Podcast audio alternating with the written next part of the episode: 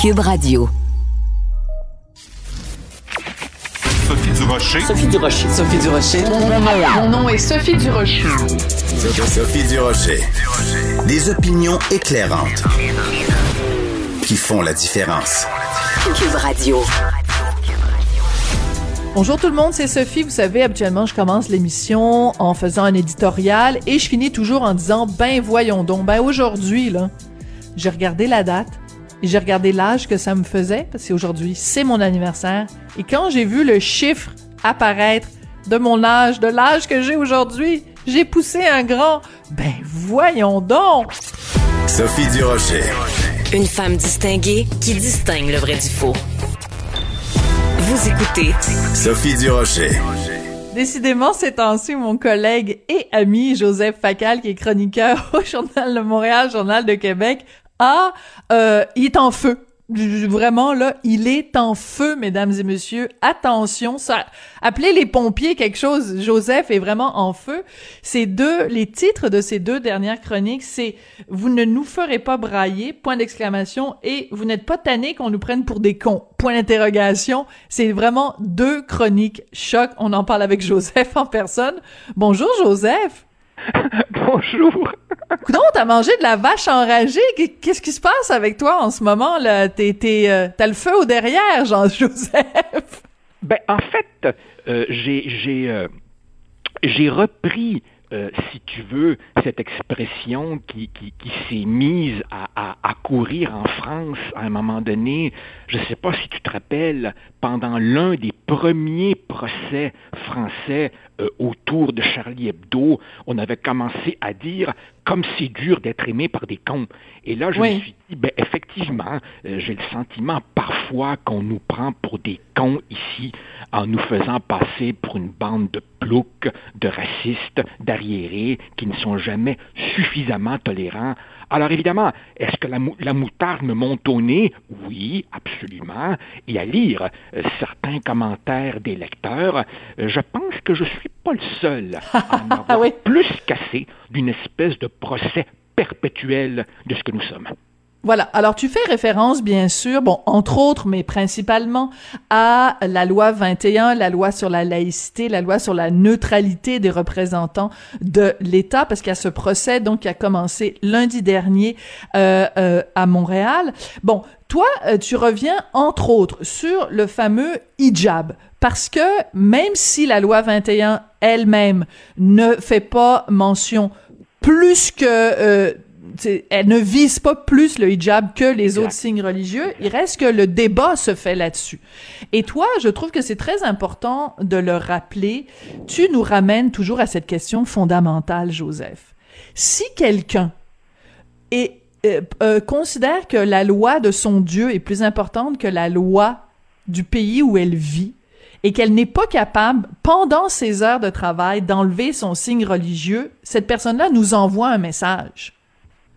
En fait, c'est drôle parce que pour justement contourner cette objection, on essaie de nous dire mais non, c'est un choix vestimentaire, c'est identitaire, c'est à la limite une coquetterie. Eh bien justement, prenons-les au mot. Si ce n'était qu'une coquetterie, si ce n'était qu'un choix vestimentaire, comment expliquer ce refus absolument obstiné de l'enlever que pendant les heures d'une prestation professionnelle. Et par ailleurs, Sophie, là vraiment, euh, ce, qui me, ce qui met euh, euh, le feu aux poudres, c'est quand, du même souffle, on nous dit Mais non, mais non, ce n'est pas le procès du Québec au grand complet. Voyons, c'est évidemment un débat autour de la possibilité pour le Québec ou pas de ne pas se fondre totalement dans le moule canadien. Est-ce qu'on peut préserver une certaine différence? Et moi, très franchement, Sophie, j'en viens à penser que nous aussi, comme nation québécoise, on a un Mhm. examen de conscience à faire. C'est-à-dire que... Dans quel sens? Oui, vas-y, ben, dans, dans le sens que depuis des décennies, depuis des décennies, le Québec francophone fait de son mieux pour, sans être parfait, être une des sociétés les plus accueillantes et des plus tolérantes de la planète. Et franchement, j'en viens à me demander si nous ne sommes pas accueillants et tolérant jusqu'à la bêtise. À un moment donné, nous avons un devoir de lucidité quand on constate que pour des gens, ce qu'on fait, ce qu'on a tenté de faire, c'est pas encore assez. Ce ne sera jamais assez. Et après ça, ce sera quoi d'autre? En fait, on veut la canadianisation complète du Québec, l'éradication de tout ce qui fait sa différence. Et à un moment donné, il va falloir, Sophie, commencer à tirer des conclusions politiques de cela. Comprends-tu? Ce n'est pas simplement une question de religion ou pas. C'est aussi la capacité à avoir une société dans laquelle il est légitime de poser qu'il y a ici une culture d'accueil vers laquelle on demande une convergence aux gens auxquels les Québécois ont fraternellement ouvert leurs bras. Oui, mais moi je le dis depuis le début, euh, Joseph, quand euh, le, le, gouvernement Legault est arrivé avec la loi 21 et qu'on a vu à quel point euh, sondage après sondage, une très grande majorité de Québécois étaient derrière cette loi-là et qu'on a su dès le début que ça allait être contesté par le ROC, le Rest of Canada, je me suis dit, voilà une opportunité pour les gens de se dire, moi j'ai des valeurs euh, qui sont euh, qui me sont chères, qui, me, qui sont non négociables. Si le reste du Canada ne correspond pas à ces valeurs-là, méprise ces valeurs-là, crache sur ces valeurs-là, c'est peut-être le temps de dire bye bye au Canada. je pense qu'il y a vraiment, je pense vraiment que pour beaucoup de Québécois, l'attitude du reste du Canada face à la loi sur la laïcité va leur ouvrir les yeux sur le fait que, écoute, on peut même pas décider chez nous quelles sont les valeurs qui nous sont propres et qui nous sont chères. On se les fait piétiner par le reste du Canada. Moi, je pense que ça va être un point tournant dans l'histoire du Québec, la loi 21. C'est possible. Le problème, évidemment, c'est que toute cette affaire risque éventuellement euh, de monter jusqu'en Cour suprême et on en a pour des années. Mais il est possible, oui, que euh, ce soit une espèce d'heure de vérité, comme on a cru à un moment donné que l'échec de Mitch pouvait l'être euh, au début des années un bon rappel. Voilà. Mais ce qui me frappe, Sophie, ce qui me frappe, c'est que dans ce pays canadien qui n'a qu'un mot à la bouche, diversité, c'est fou comme on a du mal avec la diversité d'opinion. À cause de mon métier, je me fais un devoir de m'infliger la presse à l'extérieur du Québec, donc euh, le Globe and Mail, le Post, le Calgary Sun, tout ça, et puis très franchement, je cherche un commentateur de premier plan euh, qui, qui, qui, qui, ose, ose prendre la parole pour dire non, non, euh, le Québec a le droit de faire les choses à sa manière. J'en cherche un. Par ailleurs, par ailleurs, beaucoup de gens ne semblent pas réaliser que derrière ces appels au compromis, il faut bien voir l'extrême modération de ben la loi 21 qui, qui, si on était sérieux, si on était sérieux, quand on parle de neutralité de l'État, devrait évidemment s'appliquer à tous les fonctionnaires. Euh, après tout, on ne veut pas non plus qu'un fonctionnaire ait un macaron affichant une opinion politique. Mais non, mais non, dans un esprit de modération, le législateur s'en est tenu à une infime, un infime pourcentage des employés du secteur public.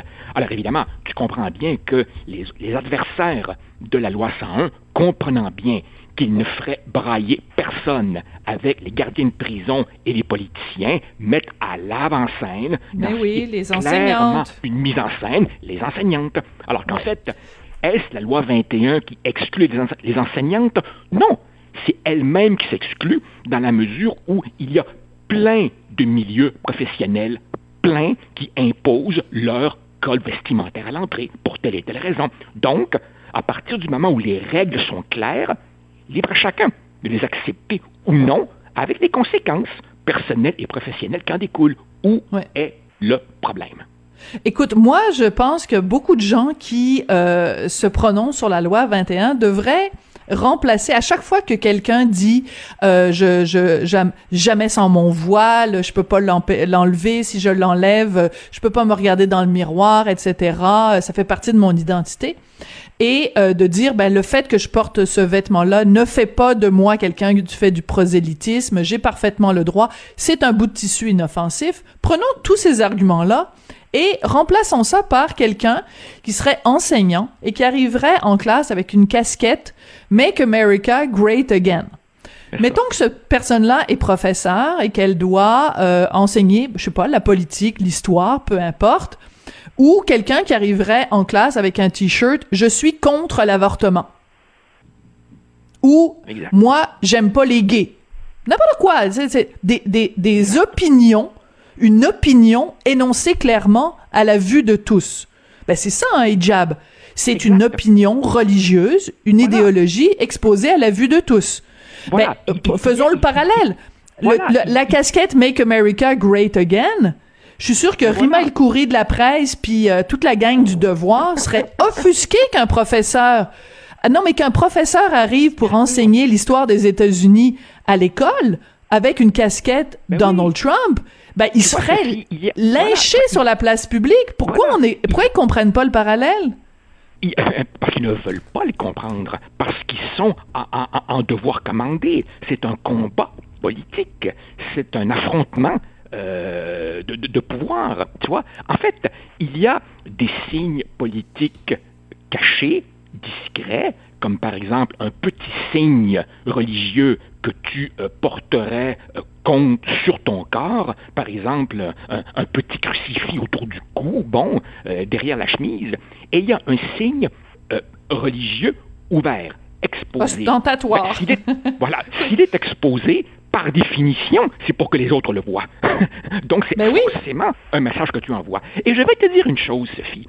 En cette époque où euh, euh, chacun semble avoir ses petites susceptibilités, moi, j'en ai une.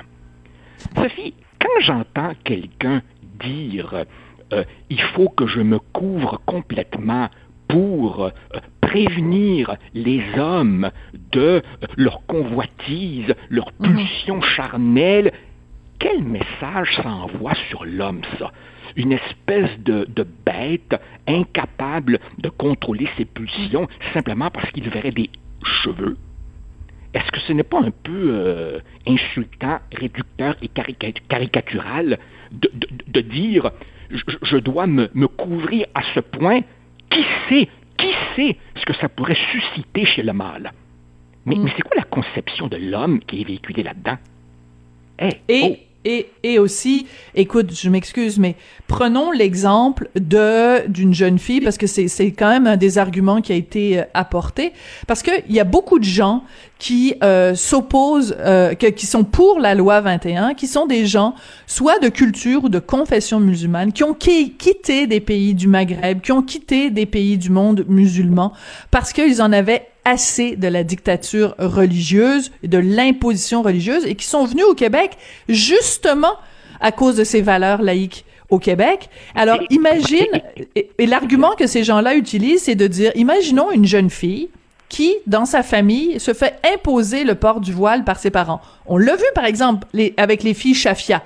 C'est une réalité, ça existe au Québec. Alors, imagine cette jeune fille qui va à l'école et qui est donc dans cette situation-là. Penses-tu qu'elle va se confier à un ou une professeur si ce professeur-là porte un signe religieux ostentatoire? Ben non, on est censé offrir à nos élèves et nos étudiants un lieu qui est l'école qui n'a pas de religion, qui n'a pas de religion. L'école, elle est pas catholique, elle est pas athée, elle est pas agnostique, elle est pas, elle est rien, elle est neutre. Voilà, et ça s'appelle le respect de la liberté de conscience de l'enfant. Et ce n'est pas une hostilité à la religion, c'est de dire il fera ses choix religieux quand il aura l'âge de raison. Et voilà, c'est ce que tu dis dans ton texte. Oui. Et si par ailleurs les parents l'ont inscrit à l'école publique laïque pour précisément préserver son autonomie de jugement, est-ce qu'on ne peut pas respecter aussi le choix des parents? Et puis tu sais, Sophie, quand j'entends des gens euh, expliquer ou le justifier en disant, ben, le porter, c'est ma manière de montrer ma modestie et ma pudeur. Donc, évidemment, est-ce qu'on est en train de dire implicitement que ne pas le porter, c'est ben et impudique? C'est la question est, posée.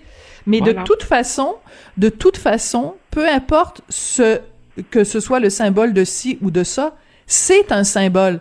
Et de la même façon qu'on demande aux fonctionnaires de ne pas exprimer extérieurement leurs opinions politiques, ils n'ont pas fortement le droit d'être des caquistes, des péquistes ou des marxistes-léninistes. Mais on demande aux fonctionnaires, par respect pour ceux qu'ils servent, de ne pas exposer leurs opinions politiques. Si tu vas, si tu vas renouveler, renouveler ton permis de conduire, t'as pas besoin de savoir que la personne qui est le préposé au, permis de conduire est un fan de Trump ou euh, a voté CAC aux dernières élections ou euh, est un, euh, un libertaire ou mettons regarde en ce moment là on, est en pleine pandémie il y a des gens qui sont complotistes il y a des gens qui sont anti-masques anti-vaccins imagine toi que tu t'en vas te faire soigner par une à l'hôpital et que la personne qui te reçoit porte un masque, mais porte aussi un macaron en disant Moi, je suis anti-masque. Ben, t'as as le droit de le penser, ma grande, mais t'es, moi, j'ai pas besoin de le savoir. Pourquoi? Parce que tu travailles pour l'État et que l'État n'a pas à me dire ce qu'il pense. en, fait, c'est qu'en droit, on a toujours pensé qu'il y a la neutralité, mais il y a aussi l'apparence de neutralité. C'est drôle, hein? Cette position, pouf, disparaît dès qu'il est question de religion. Mais évidemment, nous sommes au Canada. Et donc, à un moment donné, il faut que les gens comprennent que derrière ce qui peut sembler un débat autour de un ou deux ou trois signes, en fait, c'est un débat beaucoup plus vaste sur quel genre de société on mm. Et Exactement. Autour de quoi, autour de quoi veut-on faire l'intégration? Est-ce qu'on veut faire l'intégration autour de valeurs communes autour du chacun pour soi et du repli sur soi? C'est très intéressant. Puis on va se quitter là-dessus, euh, Joseph. J'encourage tout le monde. Je pense qu'on va revenir là-dessus. Oh oui, je pense que oui. Et euh, j'encourage tout le monde à aller lire euh, tes deux dernières chroniques. Vous ne nous ferez pas brailler et vous n'êtes pas tanné qu'on nous prenne pour des cons. C'est bien comme ça là de prendre les de prendre les lecteurs par les, les collets de la veste puis de les brasser un peu. J'aime ça quand ah, tu ben, fais ça. C'est notre rôle. C'est notre rôle en partie. Ah, et continue de manger de la vache enragée, c'est très bon pour ta santé et c'est très bon pour notre santé aussi de, de, lecteur du Journal de Montréal, Journal de Québec. Et on se voit la semaine prochaine. Merci beaucoup, Merci. Au revoir. Merci. Au revoir, Joseph.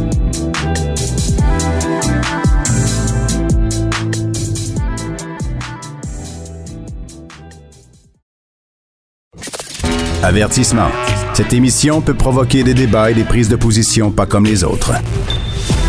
Vous écoutez Sophie Durocher.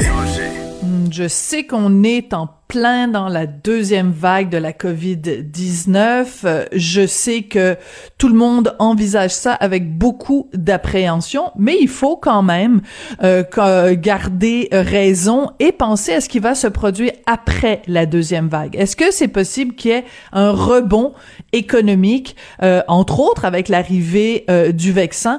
En tout cas, c'est une euh, des un des scénarios possibles envisagés par Frédéric Laurent. Il est professeur en économie à l'Université du Québec à Trois-Rivières et euh, lors d'une conférence récente, il a dit ben l'économie risque de prendre, reprendre très fortement lors de la fin de la deuxième vague. On va lui parler tout de suite. Frédéric Laurent, bonjour.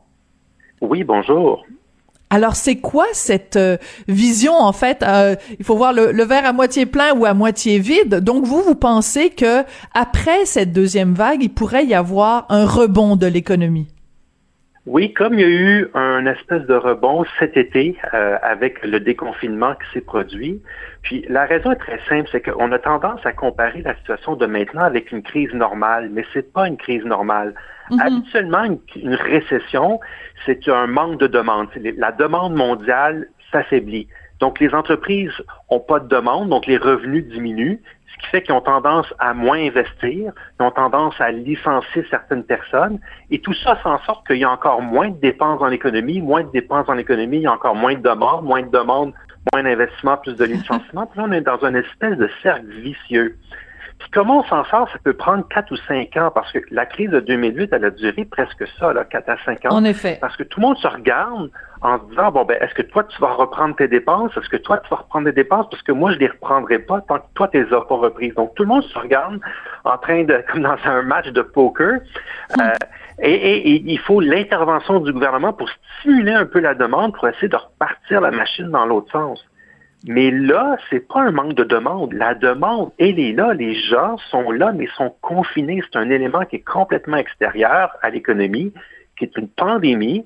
On nous demande de rester à la maison. Il y a des secteurs qui peuvent pas fonctionner. L'argent, moi, mon argent, je l'ai, mais je peux pas la dépenser. Mhm. Puis à partir du moment où on dit, OK, on a aplati la fameuse courbe, où on a trouvé le vaccin, puis on peut reprendre une vie normale, là, c'est un signe clair pour tout le monde. Vous pouvez reprendre vos activités économiques, les consommateurs peuvent recommencer à consommer, les entreprises peuvent recommencer à investir, et là, automatiquement, ça fait des centaines de milliers de personnes qui consomment, qui consomment, des centaines de milliers d'entreprises qui se mettent à investir, puis pouf, ça, ça crée automatiquement un boom. Et on l'a vu un petit peu cet été, Oui. puis on risque voir si on trouve le vaccin ou si on fait, on met fin à la deuxième vague. Oui, c'est ça. Alors donc, ben, en fait, le vaccin, bon, on sait qu'évidemment, la compagnie Pfizer a annoncé que son vaccin était efficace à 90%. Il y a également Moderna. Il y a les Russes aussi qui disent qu'ils ont un vaccin qui est efficace à 90%, à 92%, pardon. Par contre, ce que vous décrivez, euh, Monsieur Laurent, c'est pas aussi un peu un stop and go. Puis je m'excuse d'utiliser une expression anglaise, mais euh, on, on confine, l'économie va mal. On déconfine, l'économie reprend. On reconfine, l'économie recommence à mal aller. Après, on va déconfiner, l'économie va recommencer à reprendre. Mais qu'est-ce qui nous dit que, euh, mettons, je sais pas moi, au mois de février, après les vacances de Noël, où tout le monde euh, se sera vu peut-être en cachette pour les fêtes euh, de, de- des fêtes, ben que là, il va y avoir une troisième vague. Donc, on va reconfiner. Donc, l'économie va mal aller. C'est comme, euh, c'est, pas nécessairement un portrait tout un ciel bleu non plus là qui s'annonce.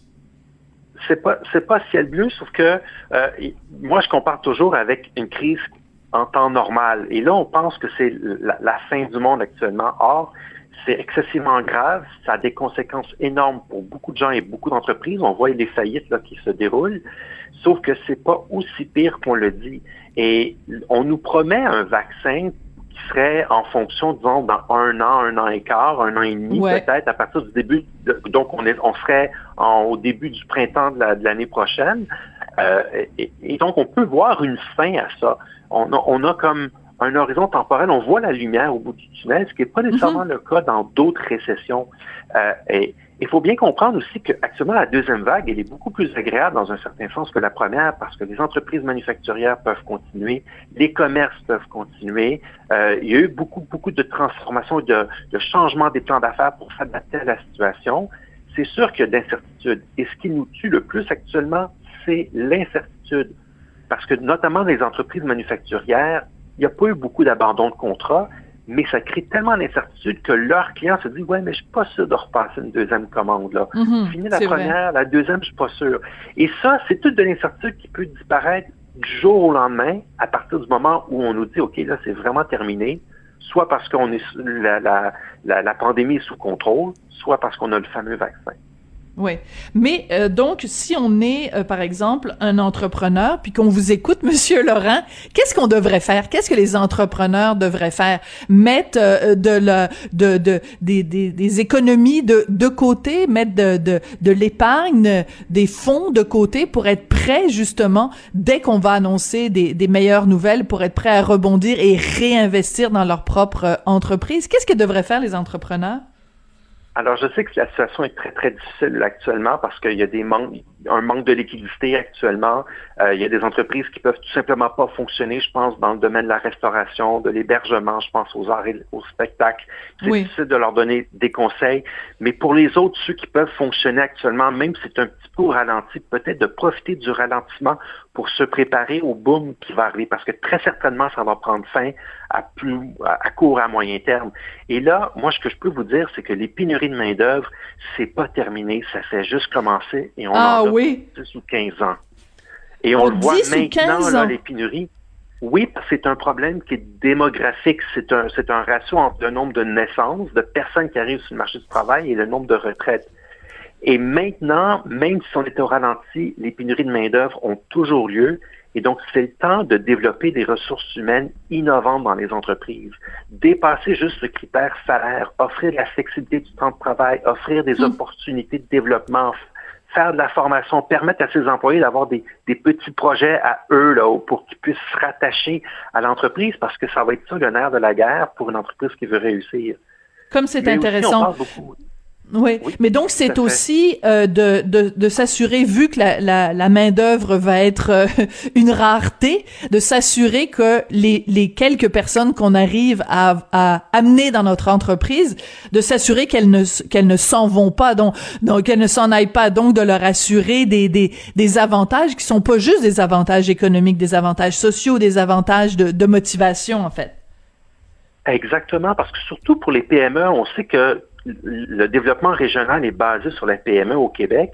Les PME ne peuvent pas offrir les grands salaires des multinationales, mais elles ont la flexibilité pour offrir toutes sortes d'autres choses. Et je pourrais passer 15 minutes à vous décrire tout ce qu'une PME pourrait faire en termes de gestion des ressources humaines pour pouvoir intéresser. Il ne faut pas oublier que les milléniaux, leur premier critère, ce ne sera pas le salaire. Le salaire va être dans le deuxième ou le troisième. Oui, non, mais ça, on le sait. Ouais. Mais puis donc, faut arrêter de penser que c'est toujours les salaires. C'est beaucoup sur l'épanouissement personnel. L'épanouissement personnel peut se faire à l'intérieur même de l'entreprise parce qu'on travaille sur des projets qui sont motivants, ou ça peut se faire à l'extérieur de l'entreprise. Mm-hmm. Donc, quelqu'un qui a un band de rock ou peu importe, mais ça veut dire que ça te prend de la flexibilité en travail, temps personnel. Donc, on peut jouer sur beaucoup, beaucoup de leviers pour pouvoir garder et attirer sa main-d'œuvre. Euh, et ça, c'est une transformation qui est très importante. Puis on hmm. voit l'importance du télétravail, de le baliser, parce que même quand la pandémie va être terminée, les milléniaux le demandent sur le télétravail. Donc, il faut s'organiser pour. Oui. Mais une autre transformation importante. Oui, allez-y. Non, non, allez-y. oui, mais c'est, c'est, on, on en parle beaucoup depuis des années. Et là, on s'aperçoit que c'est important. C'est la transformation numérique. La transformation numérique, c'est d'abord d'avoir un site web d'avoir un site web transactionnel. Les gens qui ont, eu un site web transactionnel pendant la première vague, ils étaient très contents de l'avoir. On pouvait commander mhm. en ligne. Oui, ils ont réussi à se sortir la tête de l'eau. Oui. Oui, tout à fait. C'est aussi toute l'industrie 4.0, l'automatisation, les logiciels manufacturiers, tout ça.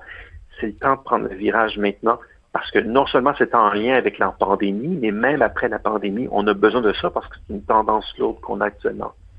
Donc, en fait, ce que vous dites, c'est un petit peu euh, aussi la, la théorie de Darwin, la, la théorie de la, la survie de l'espèce. Ceux qui vont s'adapter et ceux qui vont survivre, ceux qui vont survivre, ce sont ceux qui se sont le mieux adaptés. Donc, oui, c'est une crise qu'on vit actuellement, mais on va s'en sortir. En plus, on a des échéanciers quand même à court, à moyen et à long terme. Donc, ceux qui seront mieux préparés vont ceux qui vont le mieux s'en sortir. Oui, tout à fait. C'est exactement ça. Puis il y a peut-être deux exceptions où là, même les meilleurs vont avoir la difficulté. C'est encore une fois les arts, culture, loisirs. très arts, culture, loisirs, événementiels. Puis tout ce qui est restauration, les bistrots, tout ça, parce que même les meilleurs peuvent pas opérer. C'est physiquement impossible parce que c'est fermé.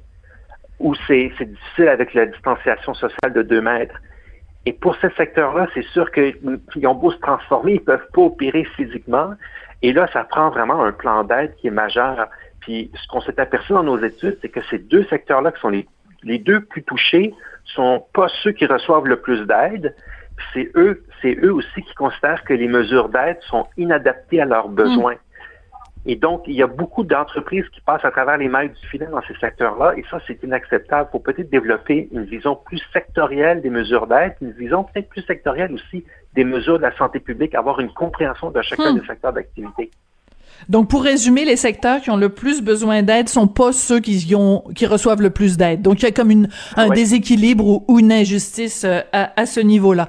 Euh, vous parliez tout à l'heure des, des milléniaux, euh, Monsieur Laurent, et c'est en effet tout à fait juste ce que vous dites sur leur rapport au travail, qui est complètement différent des générations précédentes. En même temps, les milléniaux que je connais autour de moi sont tous sur la PCU ou sur l'équivalent maintenant de, du, de, de, du, du programme d'aide là, du gouvernement fédéral Qui est une version modifiée de la PCU. Comment on va leur redonner le goût à ces gens-là qui ont 20, 21, 22, 23 ans, euh, quand ce sera terminé et qu'ils auront plus de sous du gouvernement, de comment on va les motiver à, euh, à donner leur 110% puis retourner travailler pour, euh, pour une entreprise ou pour un, un, un petit entrepreneur?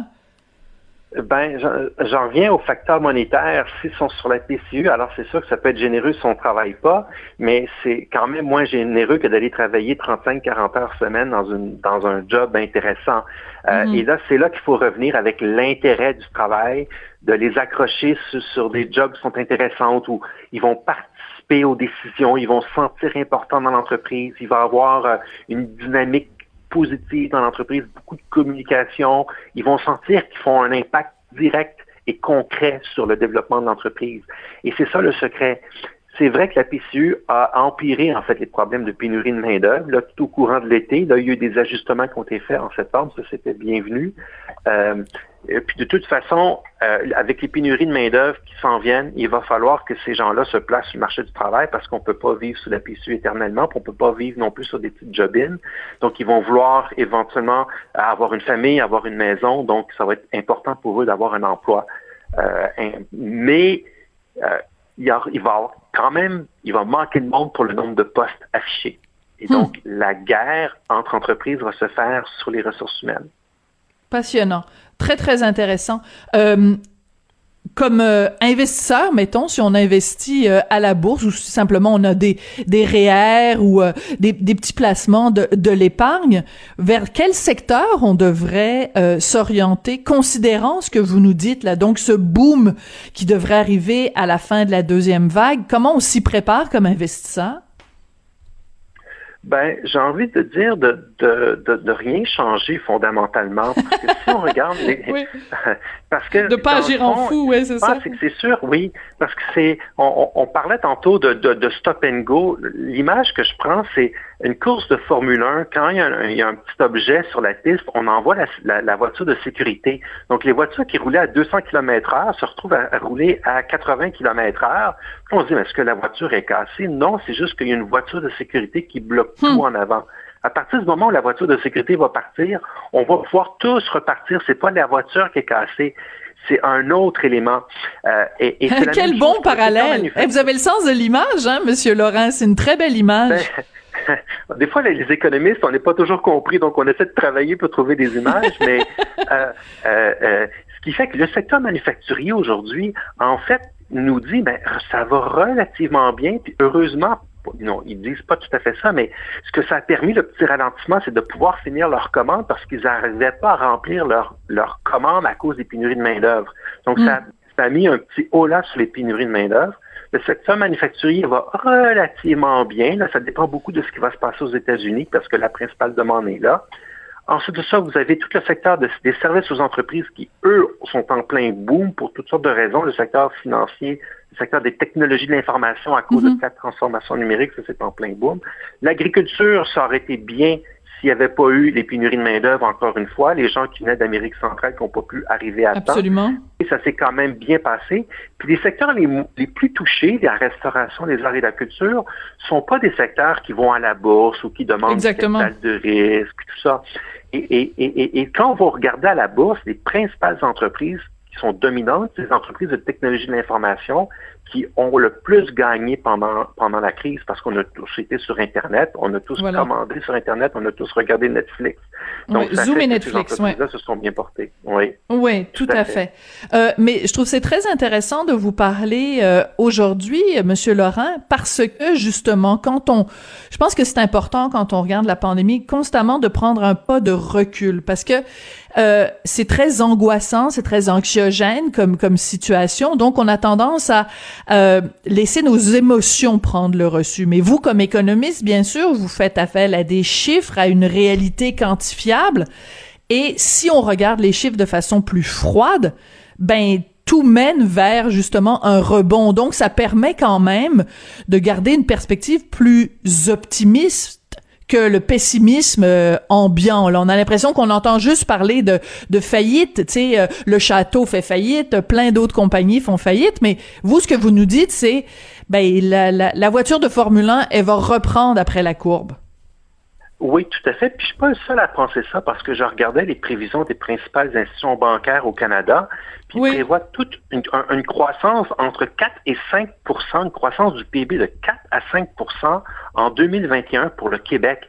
Ben, c'était toute croissance qu'on n'a pas vue depuis très longtemps. Alors c'est sûr qu'il y a un effet de rattrapage là-dedans, euh, mais c'est quand même quelque chose de super positif. Ils l'ont maintenu, ils le maintenaient en avril. Là, en septembre, à la veille de la deuxième vague, il maintenait encore. Desjardins, en plein milieu de la deuxième vague, a maintenu cette prédiction-là. C'est tout à fait cohérent avec ce que je pense. Puis je suis délibérément très jovialiste parce que je sais ce que les anticipations négatives peuvent, peuvent faire, parce que c'est ça le principal problème d'une récession. C'est que les gens prennent peur pour des anticipations, même si dans la réalité, la situation n'est pas si grave que ça. Et c'est cette peur-là qui nous mène à une récession encore pire. Oui, parce qu'on s'empêche, ben vous nous l'avez très bien expliqué au début, c'était ça qui s'était produit en 2008 où les gens s'observaient les uns les autres en disant ben moi j'irai pas si toi tu y vas pas. Ben si on se comporte tous comme ça, en ne consommant pas, en ne en investissant pas, ben finalement on on on auto on auto génère de la une mauvaise situation financière, une mauvaise situation économique. Écoutez, ça a été une discussion vraiment passionnante, puis je suis très contente de pouvoir euh, euh, parler de choses un petit peu plus positives et réjouissantes parce que je vous avoue qu'à travailler tous les jours depuis le, le 12 mars, euh, de parler de pandémie constamment, c'est le fun de temps en temps de pouvoir euh, regarder tout ça avec un angle plus, plus positif puis un petit peu d'espoir quand même pour les prochains mois. Merci beaucoup, Monsieur Laurent. Merci à vous. C'était passionnant. Frédéric Laurent, donc, est professeur en économie à l'Université du Québec à Trois-Rivières.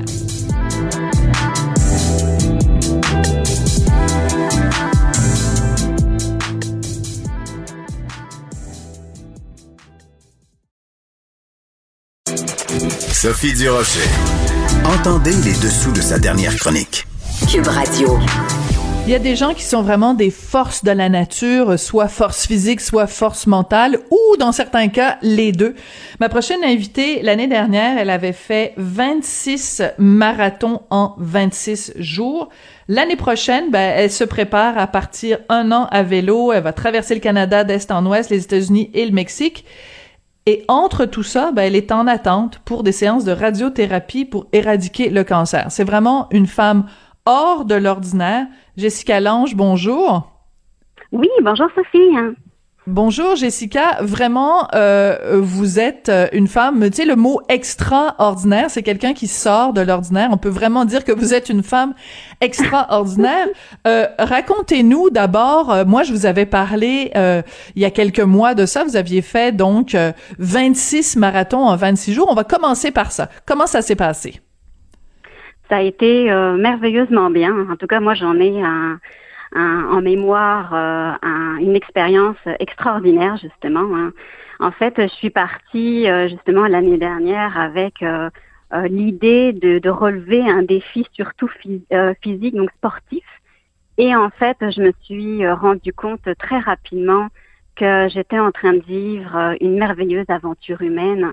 Hum. Et ça, ça a donné toute une autre dimension à ce défi parce que vous avez rencontré des gens sur votre chemin ou parce que vous êtes à la rencontre de Jessica sur votre chemin? ben, en fait, euh, ça a été vraiment euh, euh, une, merveilleuse aventure. Moi, j'ai été vraiment stupéfaite. Hein. c'est sûr que, en fait, il y a plusieurs points. c'est sûr que ce, ce défi-là, qui était sportif, ça a amené, ça a amené beaucoup de, beaucoup de choses, donc comme vous comme vous disiez, euh, au niveau mental, hein, euh, au niveau physique. Hein. mais en fait, ce que j'ai vécu, ça a été au-delà, comme de mes espérances. C'est sûr que j'ai vécu des journées très difficiles, hein. ça c'est certain. mais quand je, je voyais en fait tous les gens qui me soutenaient, toute la gentillesse et la générosité des personnes autour de moi, ce, ce, ce défi-là a vraiment a vraiment changé en fait ma vision euh, du monde aujourd'hui. Donc euh, euh, voilà, ça a été un défi extraordinaire à, vivre. Et d'ailleurs, si je comprends bien, vous avez ou vous êtes en train ou vous allez publier bientôt un livre sur cette expérience-là de vos 26 marathons en 26 jours. Oui, effectivement, effectivement. Euh, là, j'arrive, j'arrive à, la fin de, l'écriture. Hein. Euh, en fait, oui, euh, j'explique brièvement dans donc dans, dans, le livre, bon bien bien sûr, mes journées mes journées de marathon, mais aussi et surtout toutes les, les leçons que j'en ai retirées, hein, parce que chaque jour, en fait, il y a eu ces défis, hein, et chaque jour, j'ai retiré en fait une leçon particulière. Donc, dans ce livre-là, euh, je parle, je, je, parle du côté sportif, mais aussi euh, d'une certaine façon euh, d'un d'un développement personnel, d'une croissance personnelle que, qui m'a fait grandir. Hein. Donc, je, je, je, souhaite le partager dans ce livre-là. Je veux pas couper votre livre, mais la leçon la plus importante que vous avez retenue de ces 26 marathons en 26 jours? Oh, c'est une très bonne question. Hein. la plus importante, hein, hmm, euh, là, comme ça. Euh... Une des plus importantes, disons, pour vous faciliter la tâche. oui, oui, parce que vraiment, euh, c'est sûr que toutes sont importantes, mais une des plus importantes, euh, je dirais, euh, de faire confiance. Hmm. De faire confiance quand on avance hein, et malgré les difficultés, on fait confiance et on continue un pas à la fois un pas à la fois, oui, c'est sûr que pour euh, pour déjà pour un demi-marathon ou un quart de marathon ou un 5 kilomètres, mais là 26 en 26 jours, en effet, un pas à la fois, d'où Jésus. Euh, Jessica, sur une note euh, beaucoup moins rigolote, vous avez écrit sur votre page Facebook quand vous alliez quand vous avez annoncé que l'année prochaine vous partiriez à vélo relever ce nouveau défi, vous avez dit que vous étiez en attente pour des séances de radiothérapie pour éradiquer un cancer. Parlez-nous de ça, Jessica. Qu'est-ce qui se passe? Effectivement. En fait, euh, j'ai, oui, c'est ça. J'ai appris en fait que euh, j'avais un cancer euh, du sein. D'ailleurs, quand vous l'avez appris? Quand vous l'avez appris? Je l'ai su, je l'ai su un peu avant l'été. Hein. Hmm. Euh, en fait, euh, en fait, j'ai couru euh, avec mes, j'ai couru mes marathons avec le cancer, donc je ne le savais pas. je l'ai su, je l'ai su après parce que le, le, les masses étaient, étaient déjà présentes. Hein. donc, donc c'est ça, oui, effectivement. Bon, je, je, me suis, je me suis fait opérer donc début septembre. ça s'est très bien passé. la chirurgienne a fait, a fait du très bon travail. Hein. Euh, même si bon, c'est sûr que ça reste, ça reste difficile de se regarder dans le miroir. Là. Mais bon, euh, je, je, je, je, me concentre pas, je me concentre pas sur ça. Je, je me concentre justement euh, sur, sur, sur d'autres projets, sur d'autres idées, parce que bon, c'est sûr qu'au début, quand j'ai appris la nouvelle, ça a été quand même tout un choc. Hein. Vous étiez dévastée. Dévastée, euh, peut-être pas, mais ça a été quand même un choc. Hein. Euh, mais bon, comme je disais, en fait, euh, bah, j'ai fait confiance, euh, j'ai fait confiance à la hmm. chirurgienne euh, qui a fait quand même du beau travail. Bon, bah là, je, vais, je vais suivre mes séances de, de radiothérapie euh, d'ici, d'ici une vingtaine de jours, donc je vais débuter tout ça. Hein. Mais, mais je vous dirais que aujourd'hui, ça, ça va bien. Ça va bien. Bon, c'est sûr que j'ai eu du mal à digérer la nouvelle, mais ça va, ça va bien parce que parce que c'est ça où aujourd'hui, en fait, euh, je me suis basée sur. Vous savez, il y a une phrase qui me revient souvent euh, à l'esprit, c'est euh, ce sur quoi on porte notre attention prend de l'extension. Hmm. ben en fait, c'est un peu ça. Je pense que le fait d'avoir des projets, hein, le fait justement de partir l'an prochain avec avec ma famille, hein, eh bien ça, ça m'occupe aussi l'esprit. Hein, ça me fait plus du tout penser en fait à ce cancer. Euh, nous sommes en grosse préparation, donc euh, ça occupe mon esprit à d'autres choses et à des choses euh, très positives et qui moi me, me rendent heureuse. Mais c'est intéressant euh, que, que vous ayez cette perspective-là, Jessica, parce que justement, quand vous aviez fait vos 26 euh, marathons en 26 jours, vous aviez eu une bonne couverture médiatique. Et la raison, une des raisons pour lesquelles vous faisiez ça, c'était justement pour attirer euh, l'attention des gens euh, sur euh, la, la, la, santé mentale et l'importance de l'activité physique. Donc, euh, c'est pour, c'est pour ça que c'est important de vous parler aussi aujourd'hui, parce que donc, euh, vous, vous traversez cette épreuve-là, l'épreuve du cancer, mais euh, vous nous parlez aussi de comment vous vous sentez, comment on, passe à travers une épreuve comme ça. Oui, effectivement, hein. effectivement.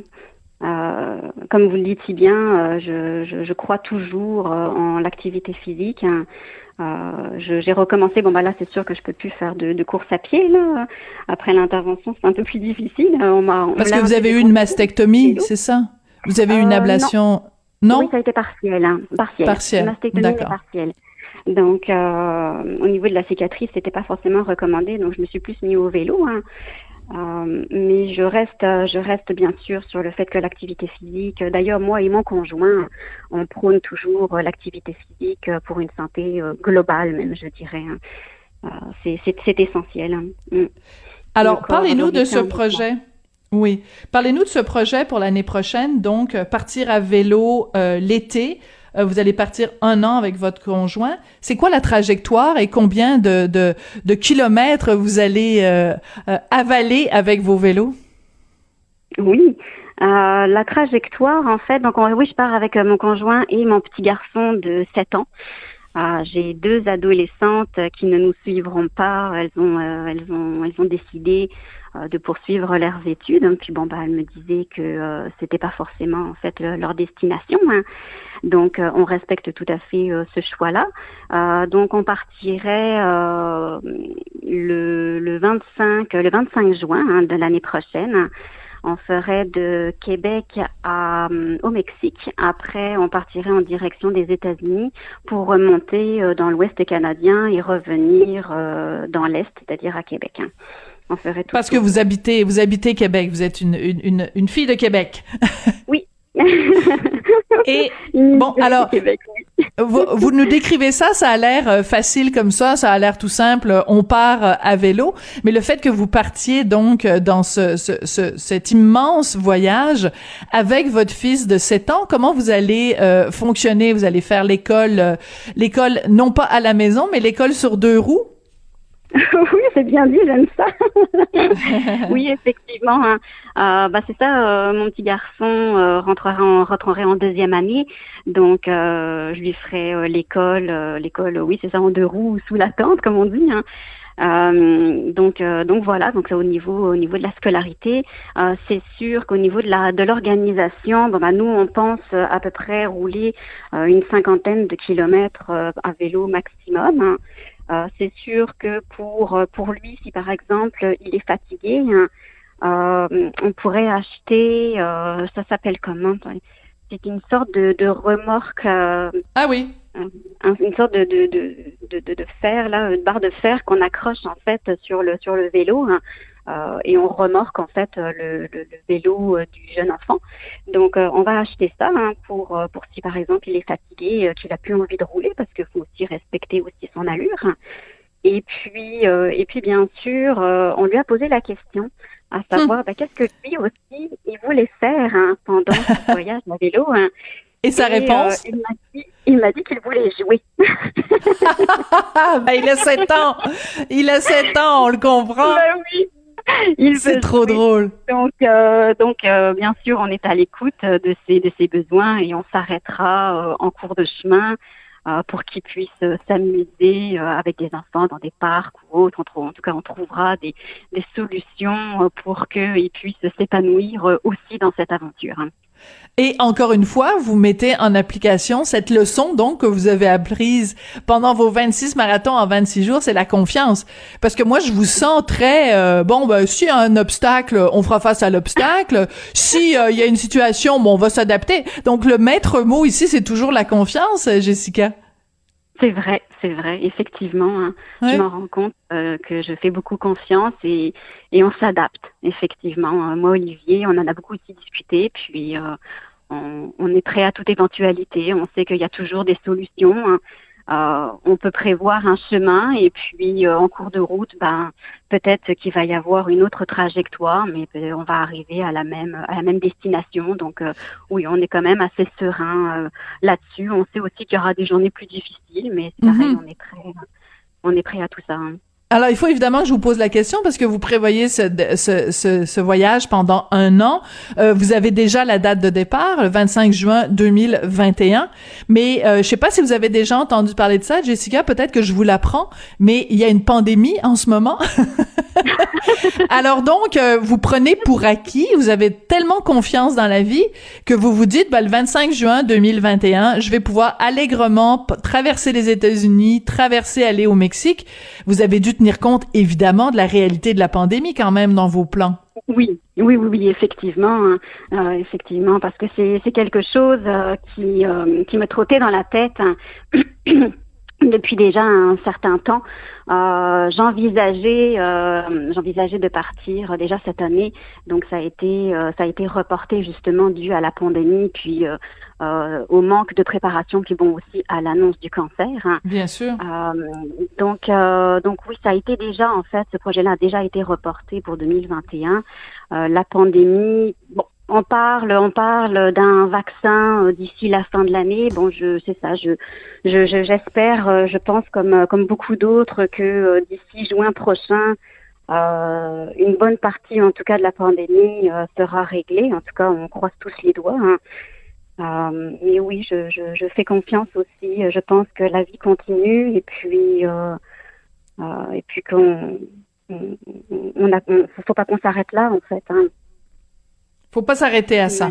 Ben écoutez, vous avez vraiment, vous avez un optimisme à toute épreuve. Jessica, euh, je veux d'abord euh, vous souhaiter bon courage, un prompt rétablissement. Euh, euh je vous souhaite de n'avoir que des bonnes nouvelles pour ce qui a trait à votre santé et pour ce qui a trait à, à vos projets. manifestement, vous l'avez démontré, en tout cas en courant 26 marathons en 26 jours, que vous avez un front de bœuf, comme on dit au Québec. et ben, je vous souhaite, je vous souhaite le meilleur. Vraiment, c'est très inspirant comme comme témoignage. Puis encore une fois, je tiens à vous le dire, euh, euh, c'est c'est euh, une épreuve terrible, le cancer. Vous avez tellement une attitude de, de battante. je vraiment, je suis de tout cœur avec vous dans cette épreuve, Jessica. Ah, merci beaucoup, Sophie. C'est très apprécié. Ça me va, ça me va droit au cœur, oui, effectivement. Puis, écoutez, euh, nous, la, la, à la station à Cube, normalement, notre saison se termine à peu près 22, 23 juin. Alors, euh, je veux que vous me promettiez que la, la, dernière semaine où on va être en, en onde avant le congé d'été, que vous reveniez nous parler de votre projet pour nous donner des nouvelles, nous dire où vous en êtes, où vous en êtes rendu avec ce projet-là, Jessica. C'est promis, Sophie. Hein. c'est gentil, merci. Jessica Lange, donc euh, une, une une une française qui est maintenant euh, établie euh, au Québec depuis plusieurs années, donc dans la ville de Québec, qui avait relevé ce défi incroyable 26 jours en 26 26 marathons en 26 jours, qui l'année prochaine prévoit de partir un an avec son fils de 7 ans à vélo et qui, à travers tout ça, traverse une épreuve de cancer. Vraiment une femme inspirante. Merci beaucoup, Jessica Lange. Écoutez, c'est comme ça que se termine l'émission. Euh, je voudrais remercier Sébastien Leperrière à la mise en onde, remercier Hugo Veilleux à la recherche, et je vous dis Merci beaucoup et à demain. Oh ben non, je vous dis au revoir, mais j'ai complètement oublié de vous donner une nouvelle super importante. Vous le savez, euh, sur le site de Cube Radio, dans la section balado, vous allez retrouver entre autres des balados devine qui vient souper. Richard euh, et moi, on reçoit des gens à souper chez nous. Vous vous doutez bien qu'en pleine période de pandémie, on n'a pas fait ça. Par contre, on a fait dans des conditions sanitaires tout à fait respectueuses des consignes de la santé publique. On a fait un nouvel enregistrement de devine qui vient souper nos invités, le comédien Patrice Cocro et l'humoriste, metteur en scène, scénariste Martin Petit.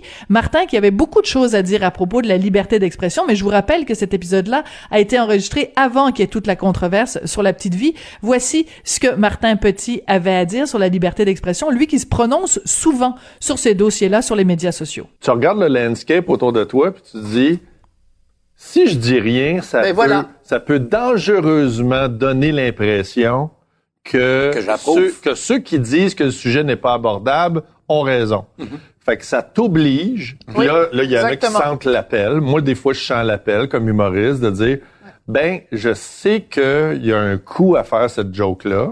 Puis ce serait sûrement plus facile d'en faire une autre. Voilà. Mais il faut rappeler aux autres. Le son le son, de la petite dissonance que ça fait de faire la joke, effectivement, que tu voulais pas entendre, sur le sujet que tu veux pas entendre, pour dire que ça existe. Alors voilà, que ce soit euh, la controverse de l'Université d'Ottawa, que ce soit différentes euh, blagues qui euh, sont considérées inacceptables aujourd'hui, Martin Petit était intarissable sur la liberté d'expression. Alors je vous encourage à aller écouter ça. Et là, c'est vraiment la fin. Je vous dis merci, au revoir et à demain.